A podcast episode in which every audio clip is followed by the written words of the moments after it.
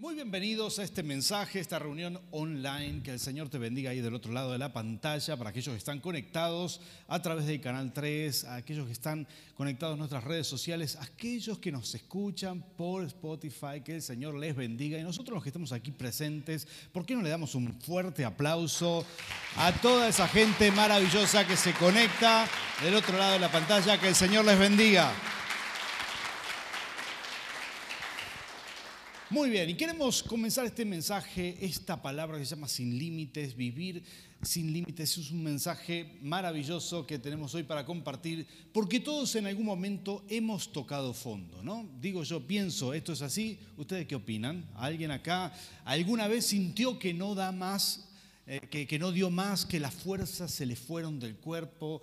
Yo pasé estos momentos muchísimas veces junto con mi esposa, hemos pasado esos momentos recuerdo esos primeros años de seminario. Esos fueron los, ahí tocar fondo donde las fuerzas, el agotamiento, la sensación de que uno no da más, nos llegó ahí cuando llegaba más o menos, empezaba en esta época del año. Vieron que estamos ya terminando el mes de agosto, empieza, no sabemos cuándo se nos fue el año, ¿no? Empieza la primavera el mes que viene, eso nos alegra un poco, pero estos meses tienen la particularidad de que es como que falta mucho para que termine el año y que, y que ya pasaron bastantes cosas, ¿no? Y uno a veces se siente un poco cansado.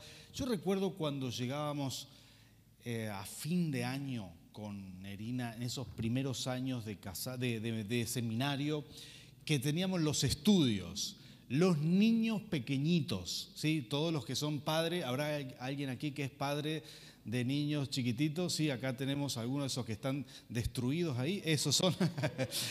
es, esa, es eh, que los niños nos agotan, ¿verdad? Nosotros teníamos a Lema y a Nico en ese momento chiquititos, terminando fin de, fin de año, eh, con estudios, exámenes finales, toda la presión, el trabajo, el ministerio, y, y experimentamos esta palabra que no se la deseo a nadie, este, el estrés. ¿Sí? ¿Escuchaste de esa? La enfermedad del siglo XXI. El, estrés lo experimentamos por primera vez, ¿te acordás de eso, Nerina? Sí. Yo ya veía a Nerina que me hablaba y un ojo le tiritaba así porque estaba estresada. La estoy bromeando. Estaba muy estresada, porque llega el momento donde uno siente que las fuerzas ya no le dan. ¿no? Esto es totalmente normal.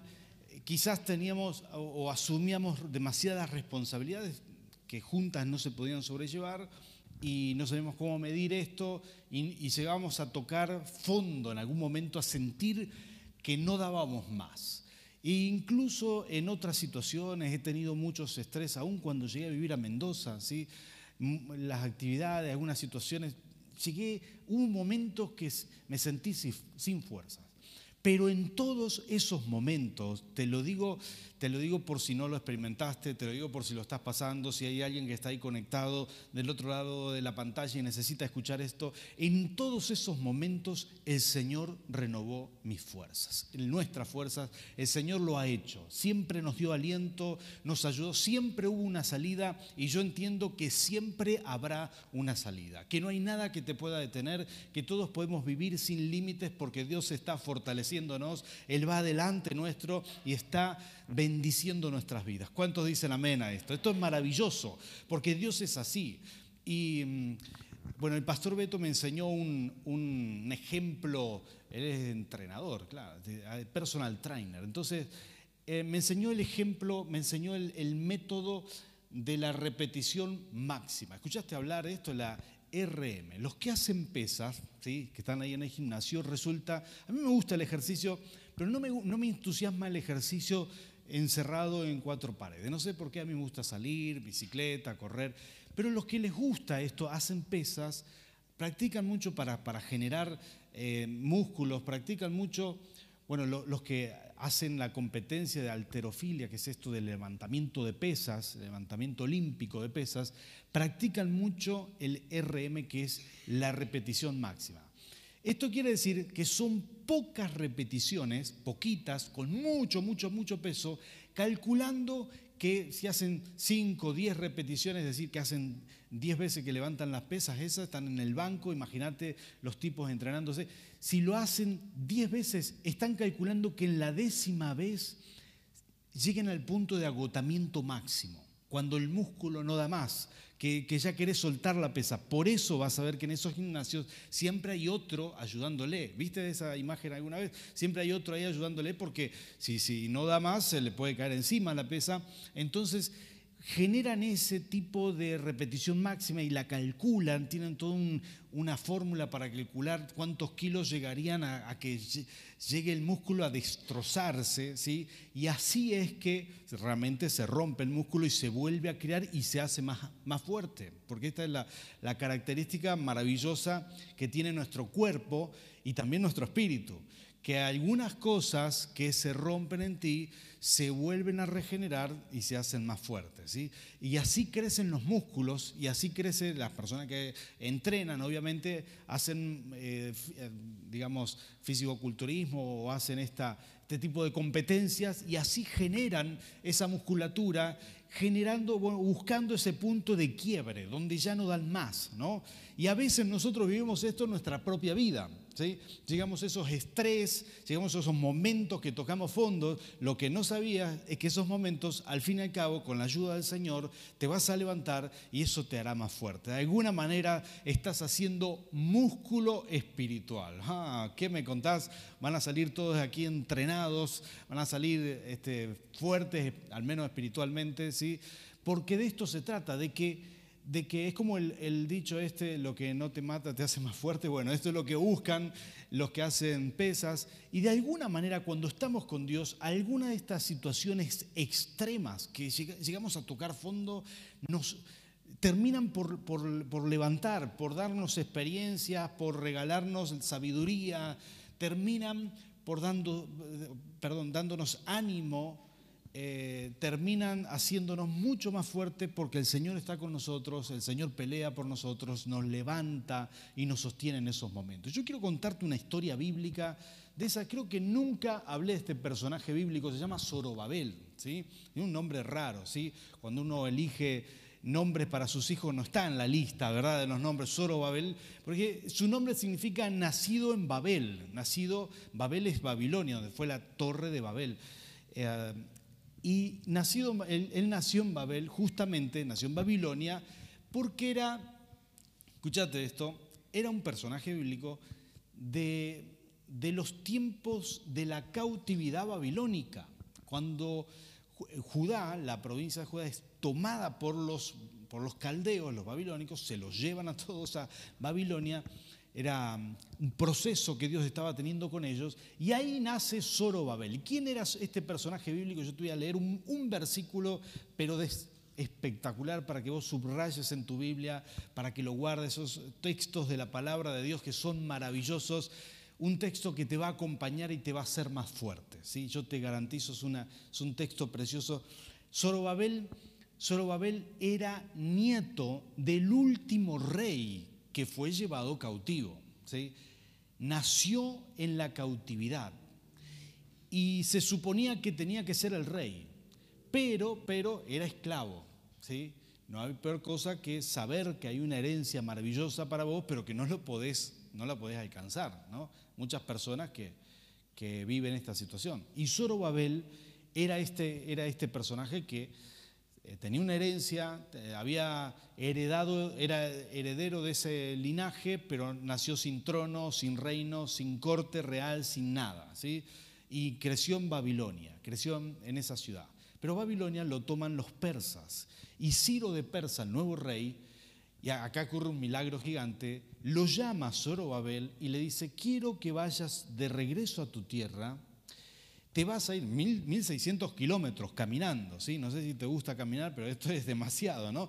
1600 kilómetros caminando, esto es como este, ir hasta la ciudad de, Mendoza, hasta Buenos Aires, y de Buenos Aires hasta, hasta Córdoba, más o menos, todo caminando, imagínate vos las distancias.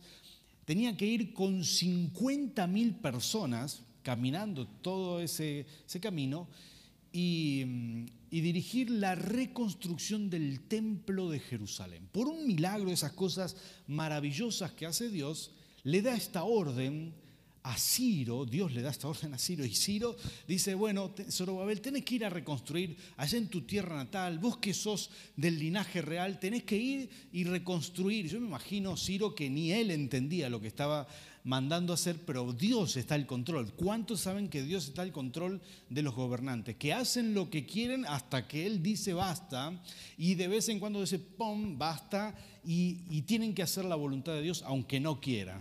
Estas son buenas noticias para muchos.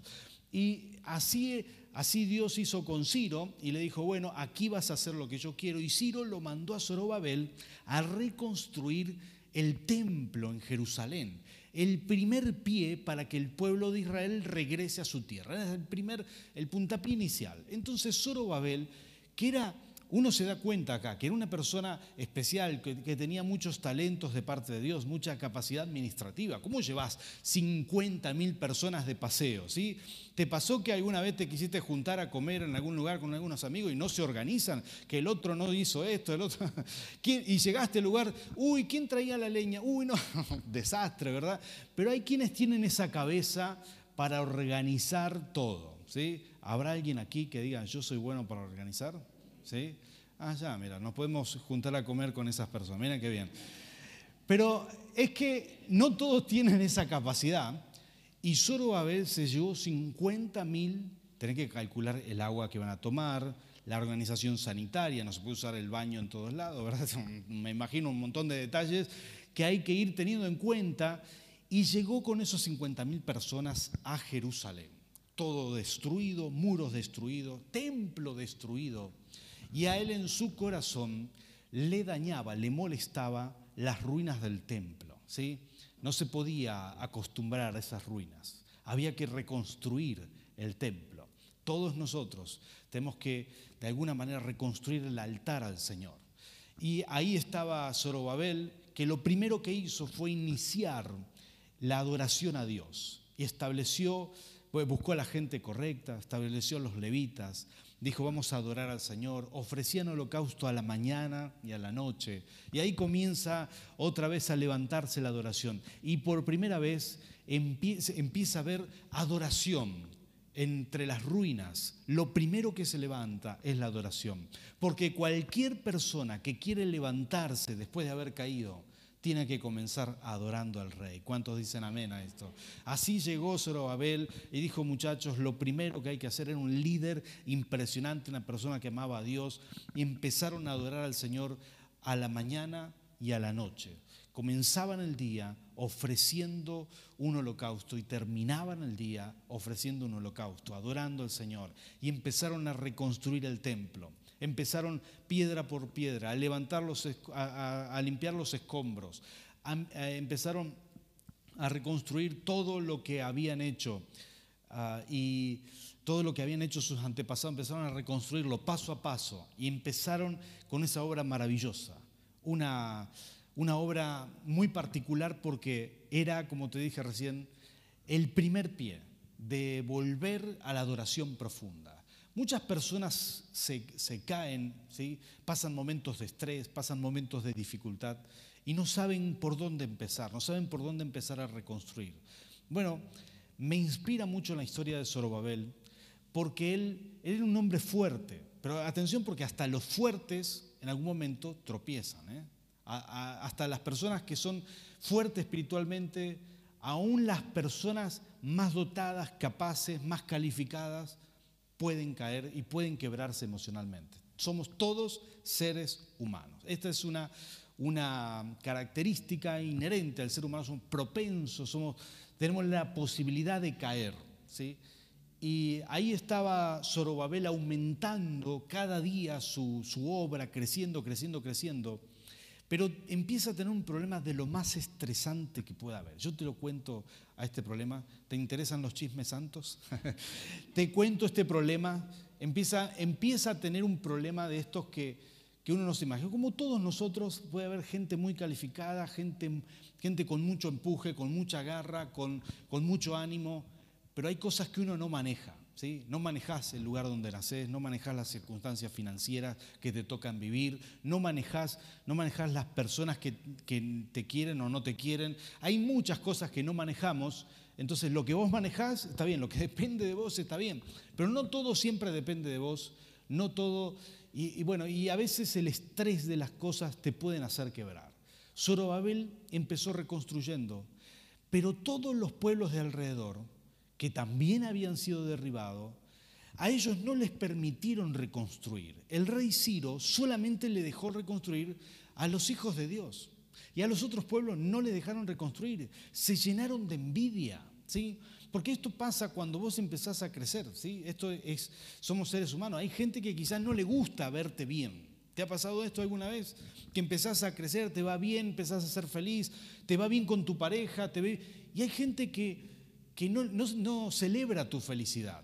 Es algo, un error en el cual nosotros nunca deberíamos caer, ¿verdad? Deberíamos siempre celebrar la felicidad de otros, eh, felicitar a la persona que le va bien. Pero hay gente que sufre este tipo de, de malestar que se llama envidia y que, bueno, así eran los pueblos vecinos y cuando vieron que, los judíos empezaron a reconstruir el templo, empezaron a tramar de qué manera podían, porque claro, a ellos no lo dejaban reconstruir, que el rey Ciro de allá de Persia tuvo, la orden de Dios para mandar a los israelitas y a ellos no, para reconstruir sus lugares, sus templos, sus cosas, esto los mataba, ¿sí? les daba en la estima personal. Entonces se levantaron en contra y fueron a visitar a, Zorobabel. Fueron a visitar a Zorobabel. Zorobabel tenía un buen equipo, porque todo líder sabe hacer equipo con las personas correctas. Entonces se había juntado con Esdras, un gran escriba, ¿sí? y de hecho ustedes van a leer en la Biblia el libro de Esdras, se juntó con el sumo sacerdote Josué y con dos profetas de los mejores profetas que había en ese tiempo, Ageo y Zacarías. Formó un equipo de trabajo maravilloso y, vienen los, emisarios, vienen los líderes del pueblo, de los pueblos de alrededor y vienen a decirle, quisiéramos adorar contigo al Señor. Nosotros también somos adoradores de Dios y te voy a decir, esto era mentira, no eran adoradores de Dios, querían meterse, querían hacer algo y como Zorobabel vio que no venía, se juntó con, sus, con su equipo y dijo, muchachos, ¿qué vamos a hacer con esto? Y dijeron, no, no los vamos a dejar porque sabemos que no aman a Dios, esta gente no viene bien. Entonces le dijeron, miren, no, no los vamos a dejar entrar aquí, lo siento, pero eh, no, no nos gusta la propuesta. Y más, más se enojaron y se volvieron a, su, a sus casas y empezaron a tramar de qué manera podían frenar la reconstrucción del templo. ¿Saben lo que hicieron? Empezaron a amenazar de muerte uno por uno a todos los albañiles, sus familias y esas 50 mil personas que habían llegado con, con Zorobabel estaban amenazadas, tenían, tenían problemas, estaban intimidados por el enemigo e incluso algunos los habían coimeado y los albañiles de la, de la obra pararon la obra, la pararon, la frenaron por completo y dejaron de construir el templo, lo dejaron de construir, es decir, lo venían reconstruyendo bien, bien, bien, bien, pero se frenó, se frenó, se frenó porque, porque los, los intimidaban. Y Zorobabel tenía mucho empuje, muchas garras, mucho Em, crecimiento personal, muchas habilidades, pero llega un momento en que las cosas no dependen de vos. Si amenazan a tu equipo de trabajo, si tienen a todos amenazados, eso no depende de vos. Y nadie más le vino a trabajar, y no solamente pasó un día, una semana, un mes, pasaron años, años donde todo estuvo frenado, donde no, no había forma, era Zorobabel el único que iba a reconstruir ahí con dos o tres personas, pero necesitaban, necesitaban miles de personas para construir. Así que todo estaba frenado, todo estaba parado, la gente se había ido, se dispersaron, ¿sí? Eh, y todo fue un desastre por causa de las amenazas. Todo por causa de la envidia, fíjate vos qué interesante. ¿no? Pero esta situación llegó a un límite. O sea, lo llevó a Zorobabel a un límite, un límite de estrés, un límite de decir, pero si lo intenté todo, pero si Dios me mandó acá, pero si Dios habló con el rey Ciro, pero si Dios hizo todo, ¿por qué? Y estas cosas son las que nos pueden pasar todos los días, que uno se siente agotado, agobiado, que, uno sabe que es hijo de Dios, sabemos que, que Dios nos ama, sabemos que tenemos respaldo de Dios, pero a todos nos puede pasar que hay cosas que no las manejás, ¿verdad? Hay cosas que no las manejás, que exceden a tus fuerzas, que no tienen que ver contigo y que no es fácil sobrellevarla. Así se encontraba Zorobabel en ese momento y en, y en ese instante que él quizás a punto de claudicar, a punto de ceder, a punto, recibe una, un llamado de parte de Zacarías. Viene Zacarías, el profeta, parte de su equipo, y lo llama y dice, tengo una palabra para vos. Yo quiero leerte esta palabra porque te va, posiblemente te va a inspirar muchísimo, ¿no? Porque resulta que Zacarías esos días antes empieza a tener un sueño, una visión de parte del Señor. Viene un ángel, le muestra cosas, le muestra un candelabro, le muestra muchas cosas y, eh, le dice el ángel, ¿entendés lo que es esto? Y Zacarías dice, no, no entiendo. Bueno, esto es una palabra para Zorobabel. Una palabra. Zorobabel representa a todos nosotros cuando estamos en nuestro punto más bajo. Zorobabel representa a cualquiera que hoy está decaído, desanimado, desalentado, que siente que toca fondo, que no tiene fuerza, o que está como en eso que, que, mencionamos antes, en ese punto de repetición máxima, ¿verdad? Cuando ya no puedes hacer una fuerza más, ¿no? Cuando ya llegaste al límite, cuando eh, sentís que no das más. Zorobabel representa eso. Y la palabra de Dios es esta que te voy a leer aquí, y dice así dice así la palabra del Señor. Zacarías capítulo 6, capítulo 4, perdón, capítulo 4, versículo 6. Dice, así que el ángel me dijo, imagínate Zacarías diciéndole estas palabras a Zorobabel. Esta es la palabra del Señor para Zorobabel. No será por la fuerza ni por ningún poder, sino por mi espíritu. Dice el Señor todopoderoso. Punto. Nada más ni nada menos que eso. Zorobabel quizás en oración decía, Señor, ¿quién me va a ayudar con esto? Voy a necesitar un ejército, voy a necesitar fuerza, voy a necesitar el poder de Ciro otra vez. Y la palabra del Señor viene a él y le dice, no será por ningún poder, no será por ninguna fuerza, será sino solamente por mi espíritu. ¿De qué manera nos vamos a levantar? ¿De qué manera cobramos fuerza? ¿Cuál es la manera? A veces esperamos que alguien venga a ayudarnos. La ayuda está en ti. El Espíritu Santo está en ti. El Señor te va a levantar. No necesitas nada de afuera. El Señor va a levantarte. El Señor traerá nuevas fuerzas. Los que confían en el Señor serán renovados. El Señor está con nosotros. Él pelea por nosotros. El Señor nos levanta. ¿Cuántos dicen amén a esto? Esta es la buena noticia que hoy te traigo. Quizás uno está cansado, agotado. Y esta fue mi experiencia en los momentos, esos momentos donde tocamos fondo.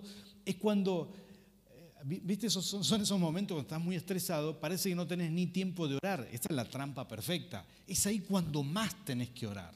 Es cuando más necesitas, necesitas llevar todos tus problemas a la cruz, llevar todas, todas tus preocupaciones, todas tus ansiedades a los pies del Señor, decirle, Señor, no puedo más. Uno tiene que hacer esa oración, decirle, Padre, descanso en ti. ¿Hiciste alguna vez esa oración? Porque esta, yo te digo, la hice muchas veces. Pienso que miles de veces, ¿sí? La hicimos juntos con Lina, cada vez que ella tenía el ojito así, ¿verdad? que, estaba estresada ya, vamos a la cruz y ahí nos, nos arrodillamos y decimos, Señor, ayúdanos, ayúdanos, no damos más. Porque esta es la primera cosa que uno tiene que hacer, tiene, que orar. Mira, te voy, a, te voy a citar un texto del apóstol Pablo, mira lo que produce la oración, porque cuando uno no ora, ¿sabes lo que hace? Se da manija. Ojo, estos, somos especialistas para esto, ¿no? Calculamos todo lo malo, lo multiplicamos, le agregamos el IVA y todo, ¿verdad? Ahí empezamos a, darnos manija, a maquinar un poco con la cabecita y decir, no, pero de, esta no salgo más, y empezamos toda la negatividad que podemos llegar a, a reproducir en nuestro cerebro es impresionante.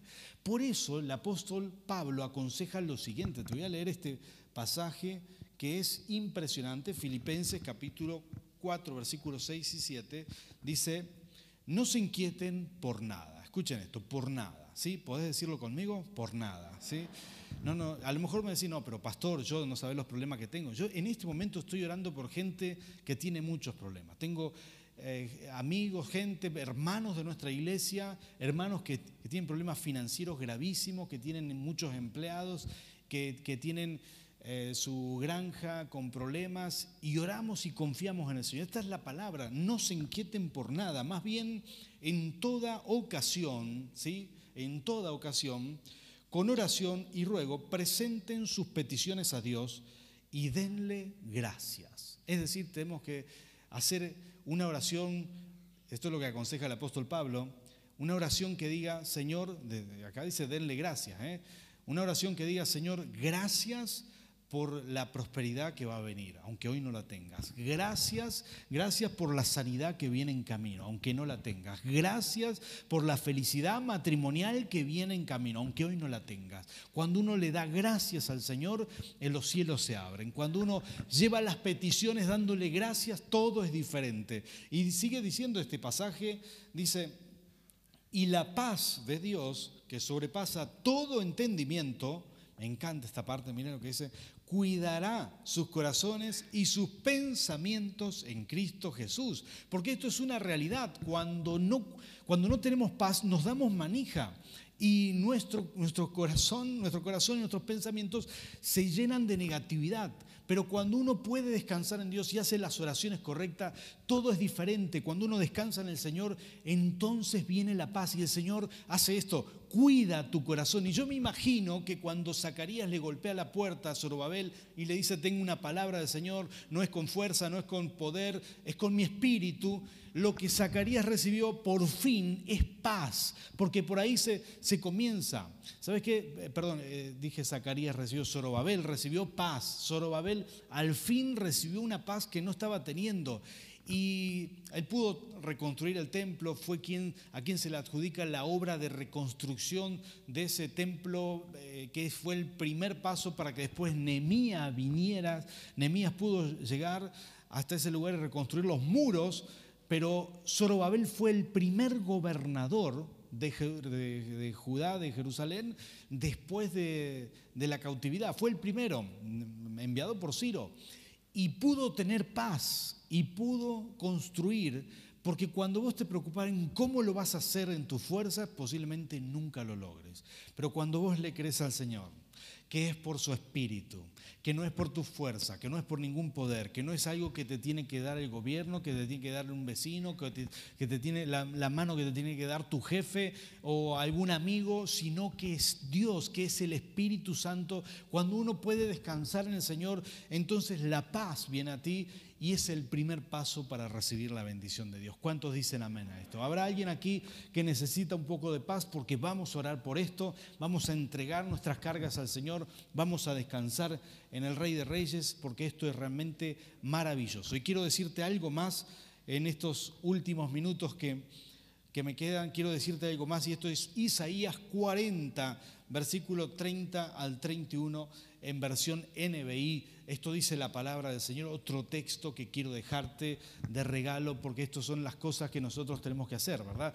Cuando, cuando te vas a levantar, vas a adorar, vas a orar, vas a buscar al Señor, vas a darle gracias al Rey de Reyes. Y acá viene lo que Dios hace por ti. Dice, aún los jóvenes se cansan, se fatigan y los muchachos tropiezan y caen. Esto le pasa a, uno es lo más fuerte, ¿sí? por eso dice aún los jóvenes. Dice, pero los que confían en el Señor, ¿cuántos de los que están aquí confiamos en el Señor? ¿Habrá alguien aquí? Amén, gloria a Dios. Pero los que confían en el Señor renovarán sus fuerzas, volarán como las águilas, correrán y no se fatigarán, caminarán y no se cansarán. Gloria al Señor es lo que el Espíritu Santo va a hacer hoy, va a traer un renuevo, va a renovar nuestra fuerza, vamos a salir de aquí totalmente renovado. Y esas, esos puntos esos puntos más bajos que tocaste, solamente te servirán para mm, fortalecerte,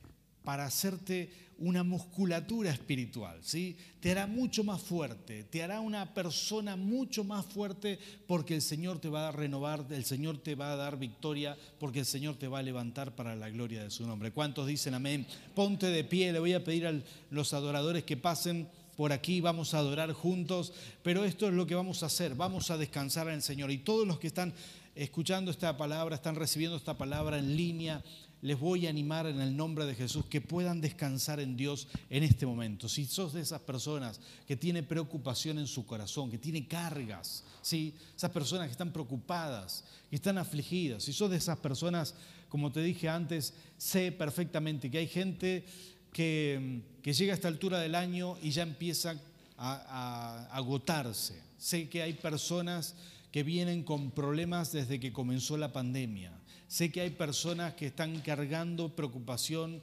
angustia, tristeza, que que, vienen mal desde hace mucho tiempo, pero este es el tiempo de levantarse, este es el tiempo de, pedir ese refuerzo de parte del Señor, ¿sabes? Así como Zorobabel, lo primero es lo primero, orar al Señor, descansar en el Señor, darle gracias al Señor por lo que sí nos da, declarar que vienen nuestras bendiciones, levantar adoración al Señor como Él lo hizo apenas llegó a reconstruir el templo. De la misma manera, tenemos que entender que Dios guía nuestros pasos que el Señor está delante nuestro, que el Señor siempre le hablará a un Ciro, a alguien para que nos mande al lugar correcto. El Señor siempre hará esos milagros en favor nuestro. El Señor renovará nuestra fuerza. Y en los puntos más bajos, así como yo lo he experimentado muchas veces, te animo a que lo busques también en los puntos más bajos de tu vida el Señor estará ahí para renovar tus fuerzas, para traerte alegría, para traerte paz en medio de cualquier tormenta, para que puedas descansar en Él. Vamos a orar juntos y si hay alguien aquí, si hay alguien ahí también del otro lado de la pantalla que necesita descansar en el Señor, este es el momento de hacerlo, este es el momento de decirle, Señor, descanso en ti, aquí está mi preocupación. Mencionásela al Señor, decirle, Señor, aquí está, esta es mi preocupación, descanso en ti. Aquí está, la pongo a tus pies. Esto es lo que me aflige. Esto es lo que me carga. Esto es lo que me, está aplastando. Díselo al Señor con tus palabras. Si hay algo, si hay alguna preocupación, si estás aquí tenés deudas que enfrentar, tenés desafíos que, que enfrentar, si hay algo de esto, este es el momento de descansar en Dios. Decirle, Señor, confío en ti. Señor, confío plenamente en ti sé que tienes un plan. Decíselo al Señor con tus palabras. Te entrego mis cargas, mis frustraciones, te las entrego a ti, Rey de Reyes. Te entrego mis problemas y descanso en ti. Señor, soy obediente a las palabras del apóstol Pablo y vengo en, en toda ocasión con oración y súplica, oración y ruego, dándote gracias. Así que decirle conmigo al Señor, Señor, te doy gracias por las bendiciones que ya están en camino para mi vida. Te doy gracias por esa sanidad que está en camino. Te doy gracias, Señor, porque tú ya estás sacando la frustración de mi vida. Señor, te doy gracias por la, Señor, por la renovación matrimonial que estás trayendo. Te doy gracias por la prosperidad. Te doy gracias porque me estás posicionando para la gloria de tu nombre. Gracias, gracias, gracias Señor, porque estás haciendo la obra y yo confío en ti. Ahora te pido, Rey de Reyes, renueva mis fuerzas. Decíselo con tus palabras, Señor, renueva, renueva mis fuerzas. Como dice Isaías, Señor, los que confían en ti, los que confiamos en ti.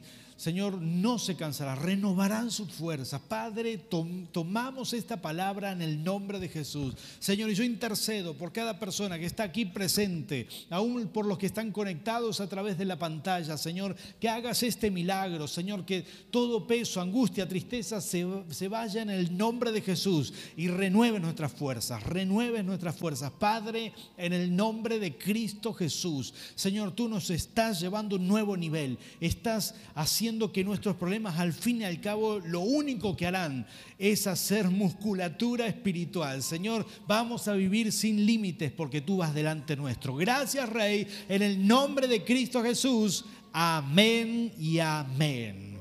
Gloria al Rey. ¿Cuántos pueden darle ese aplauso al Señor? Gloria a Dios. Que Dios te bendiga.